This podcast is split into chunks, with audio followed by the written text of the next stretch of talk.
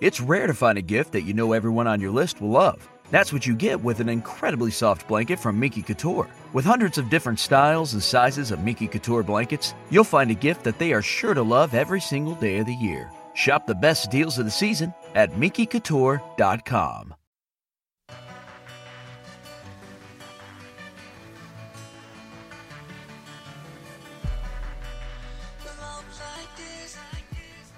Bienvenida querida Kouhai a nuestro capítulo número 4 de esta aventura en el mundo del yaoi junto con otras demografías, ya sabes.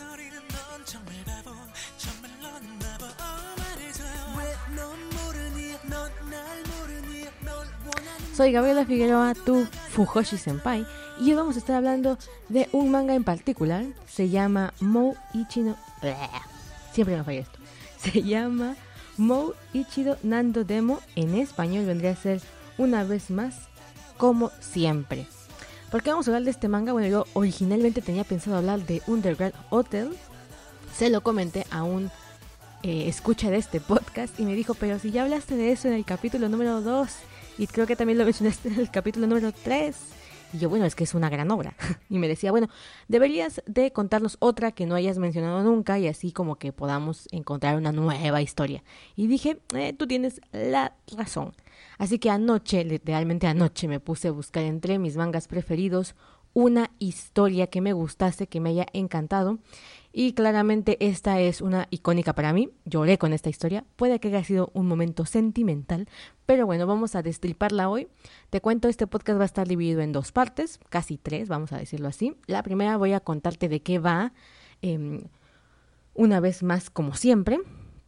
Y después sin spoilers, claramente, y después vamos a abordar la historia con spoilers, por si ya la leíste y quieres que desentrañemos esta historia que me gusta mucho, que la abordemos un poquito con más complejidad, bueno, esa es la segunda parte, y en esta historia, eh, cuando, cuando escuches la reseña, vas a entender por qué vamos a hablar un poco sobre el destino, o el amor destinado, mm, este tipo de eh, ideas que tenemos acerca del amor y que muchas veces tienen que ver con, con la pareja destinada, ¿no?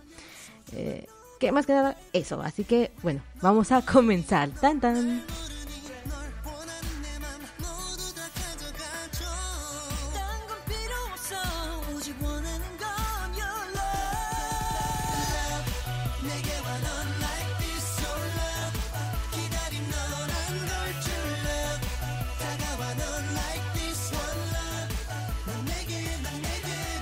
Bueno, cuando yo planeé este podcast, cuando, cuando diseñé cómo iba a ser Fukoshi Senpai, yo decía, bueno, vamos a hacer reseñas de mangas, ¿no? Reseñas de mangas ya hoy. Eh, pero mm, hay un pequeño pero que me, puse ahora que me puse a buscar cómo reseñar un manga.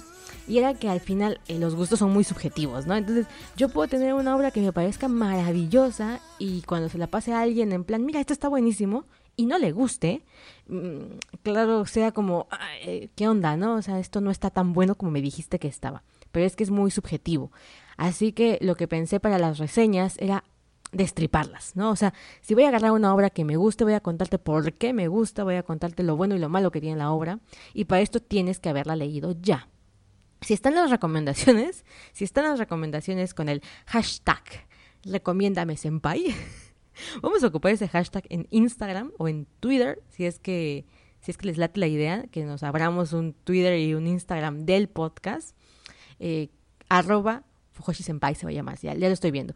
Em, si quieren que nos hablamos uno, el hashtag sería recomiéndame Senpai, para que yo pueda encontrar como qué opinan de estas reseñas eh, o, cuáles mangas quisieran que recomendase o que hablase a profundidad. Eh, para mí es muy importante que se aborde a profundidad un tema. Si, siempre que veo reseñas y nada más me las dan sin spoilers, siempre quedo como insatisfecha porque creo que pudieron haber hablado más de la obra. Sin embargo, entiendo que si no la conoces, lo primero es que te la reseñe sin spoilers. Y lo segundo es que mm, confiemos un poco en las reseñas o en las opiniones de otros y que si no nos gustan, o que si yo digo, mira, este es el mejor manga ya hoy, para mí, implica que solamente es para mí y que no quiera imponer esa ideología o esa idea de que es lo mejor de lo mejor en el mundo del, del yaoi o en el mundo del manga. Me pasa, por ejemplo, con Killing Stalking, que está en este momento sacando su segunda temporada ya. Ya no sé si es la segunda o la tercera. Bueno, Killing Stalking petó, petó el internet en el mundo del yaoi. Y cuando yo leí la obra, para mí fue como, bueno, está buena como historia, pero no estoy segura que los shipearía. ¿no? Entonces, de eso hablaré, yo creo que en el siguiente capítulo vamos a hablar de Killing Stalking, o tal vez en el próximo, el próximo, cuando ya estemos más avanzadas en la, en la temporada actual. Pero cuando yo dije esto en un foro, se me vino la gente encima, ¿no? Entonces creo que es como importante que sepamos diferenciar algo de nuestro gusto personal con eh, una opinión ya más eh, evaluada de la trama, de los personajes, o sea, no, no, no jugárnosla tanto a lo subjetivo, decir, es que me encanta y por eso ya es chévere. No, sino dar motivos de por qué está buena una obra. Entonces, bueno, eso, eso con el rollo de las recomendaciones en general. Y que pues para los gustos, colores. Así que, primero, te repito el nombre de esta obra, es Mou Ichido Nando Demo. Mou es M-O-U, M-O-U, Mou. Ichido, pues tal vez si sepas escribirlo, es I-C-H-I-D-O. Nando, N-A-N-D-O. Demo, como si dijeras la demo de la, la canción de E-M-O. Tal vez si la escribes como tal una vez más, como siempre, lo encuentres, está en Facebook. Hay un fandub que lo subió en, Facebook y también lo encuentras en tu manga online, que es donde yo suelo leer. La autora es Ana Yuiji y lo escribió, o bueno, lo, publicó en el 2014. Ana Yuiji tiene otras obras, eh, yo no las he encontrado en español, pero te las comparto por si te interesan.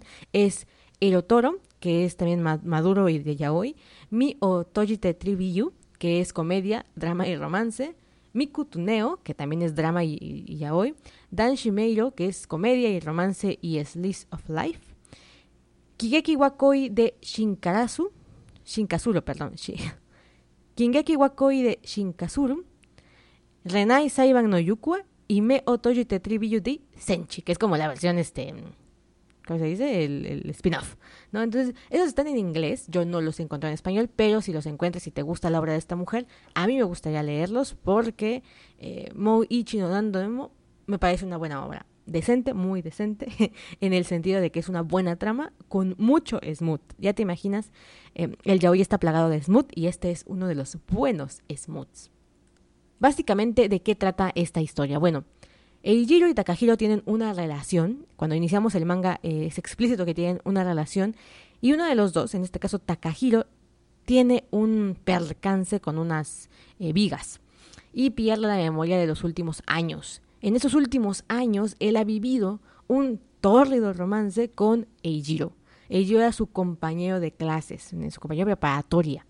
¿no? Entonces, cuando él despierta, Takahiro despierta, resulta que el, el, el mejor, el, el, amigo con el que apenas y medio se llevaba, de hecho, cuando él recuerda ni siquiera se llevaban bien, lo ubicaba por como de lejitos, como ese compañero raro que tienes en la escuela, pero no tenía ni fucking idea de sus gustos, de nada, nada. Entonces no entiende cómo es que terminaron siendo tan buenos amigos. La mamá que tampoco sabía mucho, eh, y la hermana el, y el doctor le recomiendan que se adecue a su nueva vida, es decir, que, que se vaya haciendo la rutina que hacía antes de perder la memoria para que la pueda recuperar. Y entonces Takahiro se da cuenta que vive con Eijiro. Lo que le dicen es que son amigos y que están compartiendo cuartos, son roomies. O sea, Takahiro se va con la idea de que son roomies, ¿no? Y entonces empiezan a vivir juntos. Pero claramente, pues tenían una vida de pareja. Esta historia con esto de la pérdida de memoria, no sería ni la primera ni la última vez que la vemos. Es un cliché, vamos a llamarlo así. O sea, ¿cuántos de nuestros personajes no han perdido la memoria convenientemente para mejorar eh, la trama o para darle más emoción? En este caso, él pierde los últimos años de su vida, lo que me parece más, más correcto, pero por ejemplo, pienso en Hanayori Dango. Eh, Hanayori Dango, tanto la versión eh, dorama japonés como el manga, hay un momento en el que Domi Tsukasa, que es el protagonista, sufre un, un altercado, creo que en el caso del drama japonés es yendo por ella, yendo por Makino, que es la protagonista, eh, la toma de la mano, el pueblo se le va encima, él cae de un precipicio salvando al hermano menor, y convenientemente, esto es lo que no me gusta de las tramas, convenientemente solamente pierde la memoria de Makino, o sea, según según el doctor, me acuerdo mucho, según el doctor pierde la memoria de ella porque era lo que más pensaba, ¿no? Y entonces su, su mente eh, bloqueó ese recuerdo, en este caso el de ella. Y entonces tienes que ver eh, la historia de cómo, cómo reconcilian esa relación.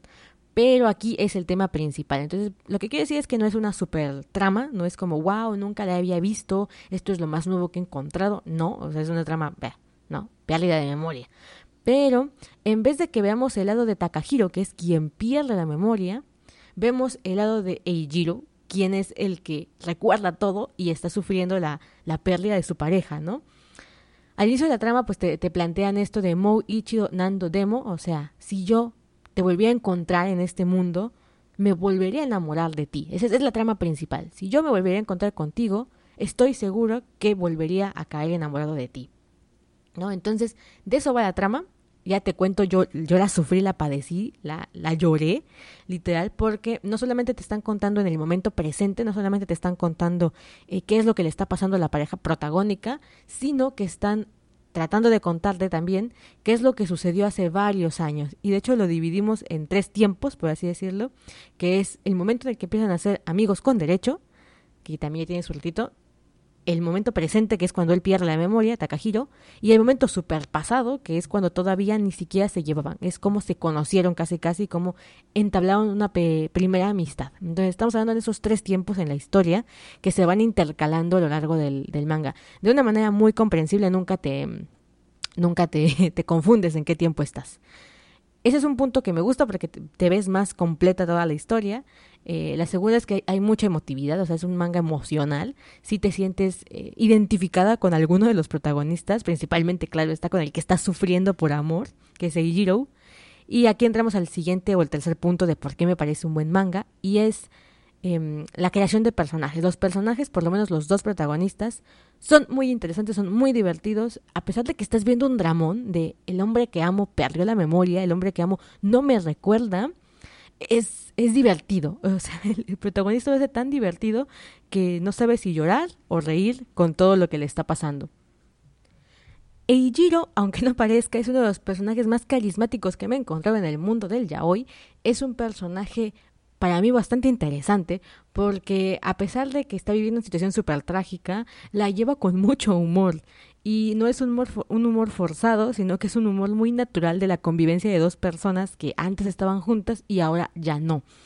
Eh, no es una comedia de pastelazo, no es de risa fácil, es decir, no es no es de como por ejemplo en Hanagiri Dango repito, repito la, el ejemplo en el que eh, Makino intenta darle un golpe a, su casa para que recuerde y él la corre del cuarto a, golpes casi casi es, es chistoso no aquí no se presenta esa situación porque se llevan bien. Takahiro no entiende por qué vive con Eijiro, o sea, no entiende por qué eh, está con él, pero también le cuenta a Eijiro que no quisiera que tuviese una novia y que tuviese que amarla, entre comillas, solamente porque ya fue su novia, ahora que no recuerda nada. Entonces Eijiro se compromete a nunca decirle si tenía una relación o no, aunque la relación la tenía con él, ¿no? Y Eijiro es... Eh, es muy simpático, les, ¿verdad? les va a caer muy bien. Por ejemplo, ahorita también pienso en esta trama del 2012, 2012, 2014, no me acuerdo. Eh, se llamaba Todos los días de mi vida, no recuerdo el nombre en, inglés, pero creo que en inglés se llamaba The Bow. Es un drama romance en el que la chica igual pierde la memoria en un accidente de coche, en este caso fue un accidente de coche, y el marido se da cuenta que ella no es consciente de cómo fue que cambió radicalmente su vida para casarse con él. Entonces la chica reintenta hacer su vida junto a su esposo, pero no puede, ¿vale? O sea, no, mm, no hay nada que la, que la lleve a enamorarse de él, ¿no? Entonces es interesante esa trama porque es más drama. Yo recuerdo que grité en el cine, en una escena en particular en esa película. Eh, y aquí, en cambio, sí es drama y, y, lloras. Yo, yo lloré con la historia y, sin embargo, también te ríes. Lloras entre lágrimas. Digo, ríes entre lágrimas. Es, es fabulosa. Entonces, bueno, ahora sí. Ya te dije, Mou Ichido Nando Demo es un mangasa, es un muy buen manga, son muy pocos capítulos, esa es otra gran ventaja, o sea, no, no es que te vayas a pasar la vida, son ocho capítulos, un epílogo y un extra, es decir, un total de 10 episodios en los que puedes acabar este manga en una sentada, literalmente en una sentada a leer, tú lo puedes terminar. Así que este es el momento, querida Kouhai, de que te lances a leer ese manga, si no lo has leído, lánzate a leer ese manga y regresas aquí, regresas aquí para que lo podamos conversar. Recuerda que este es un podcast, entonces lo puedes descargar a tu celular, lo puedes escuchar en cualquier momento de tu día, eh, puedes irte al trabajo y lo vas escuchando en el camión o en el transporte, este, y de regreso, después de leer el manga en tu trabajo, de regreso a tu casa puedes volver a, a, escuchar este podcast para averiguar cuál es la super trama que esconde Mo Ichido Nando Demo. Empecemos. Hello, tengo que advertirte, querida, tengo que advertirte, esta es una super advertencia, esto empieza a ser spoiler. Si no te gustan los spoilers, si eres una enemiga garrafal de los spoilers, no continúes, por favor, porque vienen los spoilers. A ver, en esta obra y en muchos del yaoi y en muchos del shoyo es como no, es como si no supiésemos cómo va a acabar la trama, ¿vale? No, no es como si no supiésemos qué es lo que va a suceder en la historia. Porque al final sabemos que es una historia de amor y que se van a quedar juntos. Y a menos que la autora sea una autora que nos sorprenda, como la de Copónicos, que hablamos la, la semana pasada, eh, ya sabemos cómo va a terminar esto. Entonces, cuando yo empecé a leer Mou Ichi Donando Demo, me dije, hay dos opciones de final. Que él recobre la memoria en un punto y regresen a enamorarse después de que de que se dan cuenta que siguen enamorados, o nunca recupera la memoria, pero se vuelve a enamorar del, del, de, de Ijiro, ¿no? Nunca recupera la memoria, es como la historia de esta película de Bow, en la que ella jamás recupera la memoria, pero se vuelve a enamorar de su, de su actual eh, esposo. ¿no? Pero la historia no te, no te cuenta eso. En The Bow, la, la, película, no te cuentan cómo se vuelve a enamorar de su marido, te cuentan como su travesía de por qué llegó a ser la persona que era actualmente. Ella era una niña muy distinta de la que se casó con, con su pareja, y entonces lo que te cuentan es esta búsqueda de qué fue lo que le sucedió que acabó así. En cambio, en Moichi Donando Demo, lo que se centran es en la historia de amor de estos dos protagonistas. Entonces, yo decía, bueno, este, están estas dos bifurcaciones. ¿Qué es lo que hace que esta historia sea como buena y no sea un cliché o no sea una historia pasajera? En primera que es drama. En el ya hoy, hoy el drama es muy escaso, es muy en plan de eh, me quiere, no me quiere, amor, triángulo amoroso, esto no funciona, bla. Que es como la base en la que se siente este manga porque eh, la historia empieza con ellos siendo sex friends y después dando el siguiente paso cuando se dan cuenta de su amor. Hay dos cosas aquí que a mí no me acaban de fascinar, pero lo podemos conversar. Tanto Eijiro como Takahiro tienen una historia de amor con sus hermanas, mientras que Eijiro tiene una especie de mm, eh, síndrome con la hermana, de, de, complejo de hermana, en el que la hermana tiene novio, son gemelos, son gemelos la hermana y él, este, y la, la hermana se consigue novio y entonces él piensa, yo debería conseguirme uno también, pero es gay, entonces no le va muy bien en el amor. Y Takahiro tiene otro tipo de complejo de hermana, él está enamorado de la hermana, lo cual yo no sé si en Japón sea normal, aquí en Latinoamérica no nos queda como muy claro cómo es que sucede eso. Si, si, llega a pasar son casos muy concretos, pero en el manga yo veo que sucede como con frecuencia, no sé si pase en la vida real, pero aquí Takahiro está enamorado de su hermana y su hermana se va a casar, entonces él tiene el corazón hiper roto. Para este momento, tanto Takahiro como Eijiro tienen una especie de amistad extraña. Eijiro era un fumador, eh, se saltaba las clases, era como un medio delincuente. Tú lo, lo, conoces y esto es fabuloso, tú lo conoces y no piensas que Eijiro sea como era, ¿no? Y Takahiro eh, no era rebelde, era un, un mejor chico que, que, Eijiro, pero estaba con el corazón destrozado y entonces eh, cuando Eijiro le propone ser sex friends, acepta, ¿no? Pero Takahiro empieza esa relación pensando vamos a, a y todo tranquilo, ¿no? Eijiro la inicia ya semi enamorado o más o menos enamorado de Takahiro. Esto es bonito, pero al mismo tiempo cuando la trama se empieza a desarrollar, Takahiro cree que a él le atrae Eijiro, porque se empieza a sentir atraído por en, al inicio de la trama, desde el inicio de, de su pérdida de memoria. Cuando empieza con este proceso, se enamora de la hermana, cree que está enamorado de la hermana y que, que, que ella es su verdadero amor y por tanto nada más se siente atraído al físico de Eijiro. Y yo, bueno, es difícil aceptar que eres gay, ¿no? En este en esta trama. Pero no te pases, ¿no? O sea, te, se te para cuando ves a Eijiro y tú piensas que es la hermana, por Dios. Se me hizo como una excusa muy barata para que él no afrontase el verdadero dilema. La otra es que eh, Takahiro pues estaba enamorado de su hermana. Cuando él pierde la memoria, olvida que la hermana se casó, que la hermana tiene un hijo, creo que ya va por el segundo de hecho. Entonces le toca revivir la experiencia de, su primer amor destrozado, ¿vale? Cuando a él se le rompe su primer amor es cuando se siente apoyado por Eijiro. Y en este caso, no hay ese drama, ¿no? O sea, si te vuelve a pasar lo mismo, pero no lo recuerdas, debería de haber el mismo, la misma intensidad de drama, y no la hay. A mí me, como que me falla esa parte. La otra es que no abordan mucho la familia de Takahiro.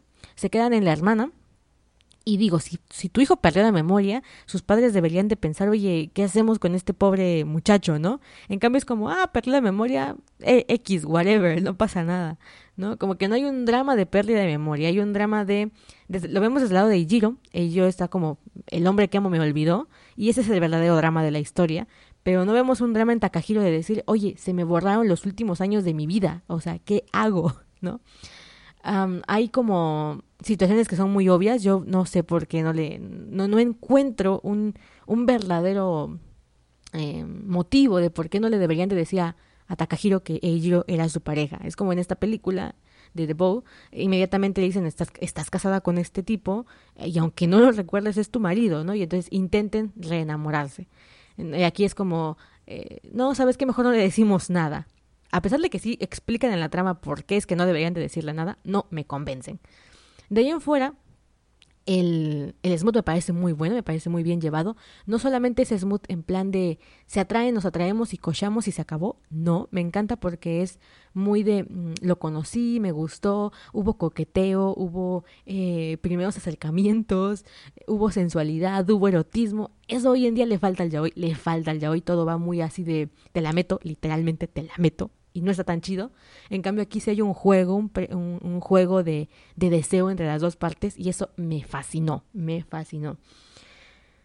Al final pues ya se imaginarán, Takahiro no recupera la memoria, nunca la recupera, pero se vuelve a enamorar de Ijiro. Viven juntos, obviamente viven juntos, e, empiezan a...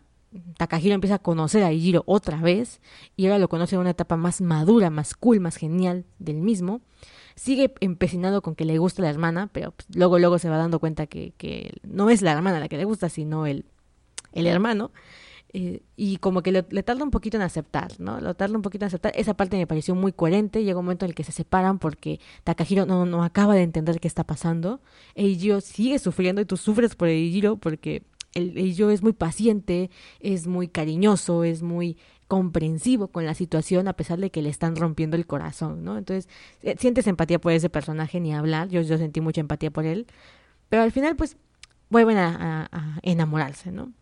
Y eso es algo que los protagonistas traen desde que son chavitos, de que decían que si se volviesen a, enamorar o si se volviesen a conocer o en otra vida, se volverían a enamorar. ¿no? Es, es, un juego muy bonito, me parece que tienen diálogos, particularmente hay escenas con diálogos muy bellos, con eh, conversaciones que que te denotan el cariño, que te denotan para dónde va la trama, que te denotan... Eh, ahora sí que esta idea, que es la base del manga, que es, existe tal vez un destino, eres mi persona destinada, y no importa en qué vida estuviese, en qué vida eh, me tocase vivir, yo me volvería a enamorar de ti.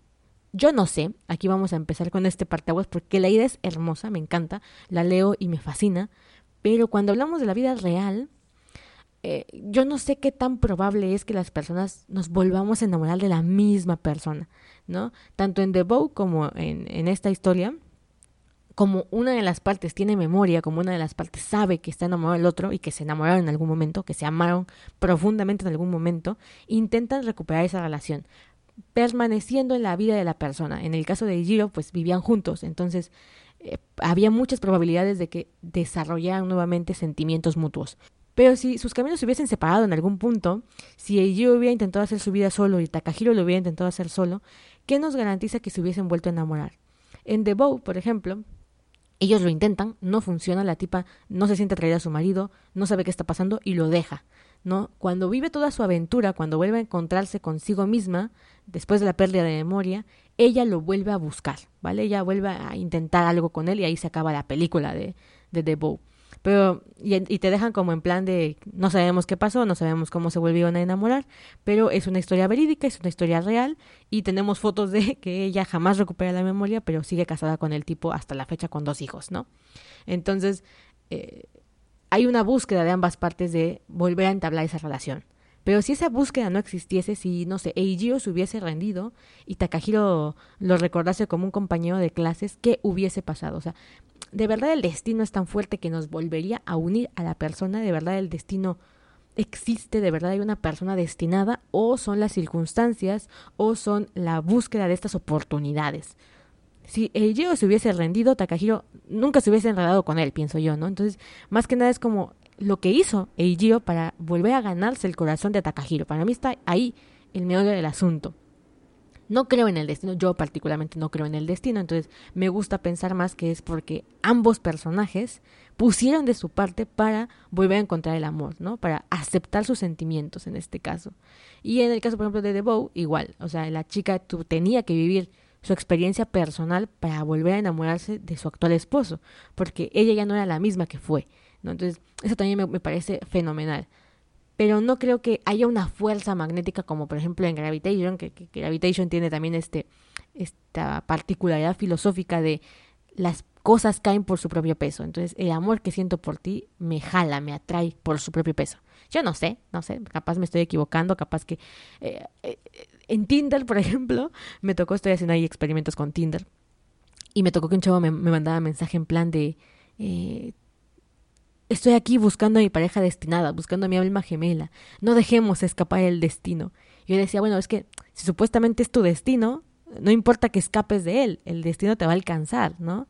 Cuando decimos escapar del destino, creo que no estamos entendiendo el concepto de destino. En la, en la mitología griega, el destino era lo que era inevitable e ineludible, o sea, no podías evadir esa situación, ese, esa muerte, ese ese presagio, lo que era tu destino, era tu destino y te jodías, ¿no? Entonces, yo pienso, si hay una persona destinada para ti, da igual que suceda, volverá a ti. Es como el Belit en, en Berserk, que lo dicen, ¿no? Esa, esa, ese Belit va a volver a ti, si tiene que ser tuyo, ¿no? Eso es el destino. Da igual que suceda, volverá a ti. Por alguna situación, de alguna manera, volverá. Pero si no es tu destino, no aparecerá y por más que lo busques y le hagas y le intentes, no va a estar. Entonces me gustaría que me compartieras ahí de, ¿tú qué piensas? ¿Existe este destino? que, es más fuerte el destino o, o, la búsqueda de oportunidades? Que en mi caso yo pienso la segunda. Para mí, Mo Ichido Demo es una, una obra en la que te das cuenta que si quieres algo, tienes que hacer cosas de tu parte, tienes que poner empeño, tienes que trabajar por la relación, tienes que trabajar por el amor, tienes que trabajar por por todas esas cosas bonitas que tiene la vida, ¿no? Y no nada más es como esperar a que vuelvan a suceder.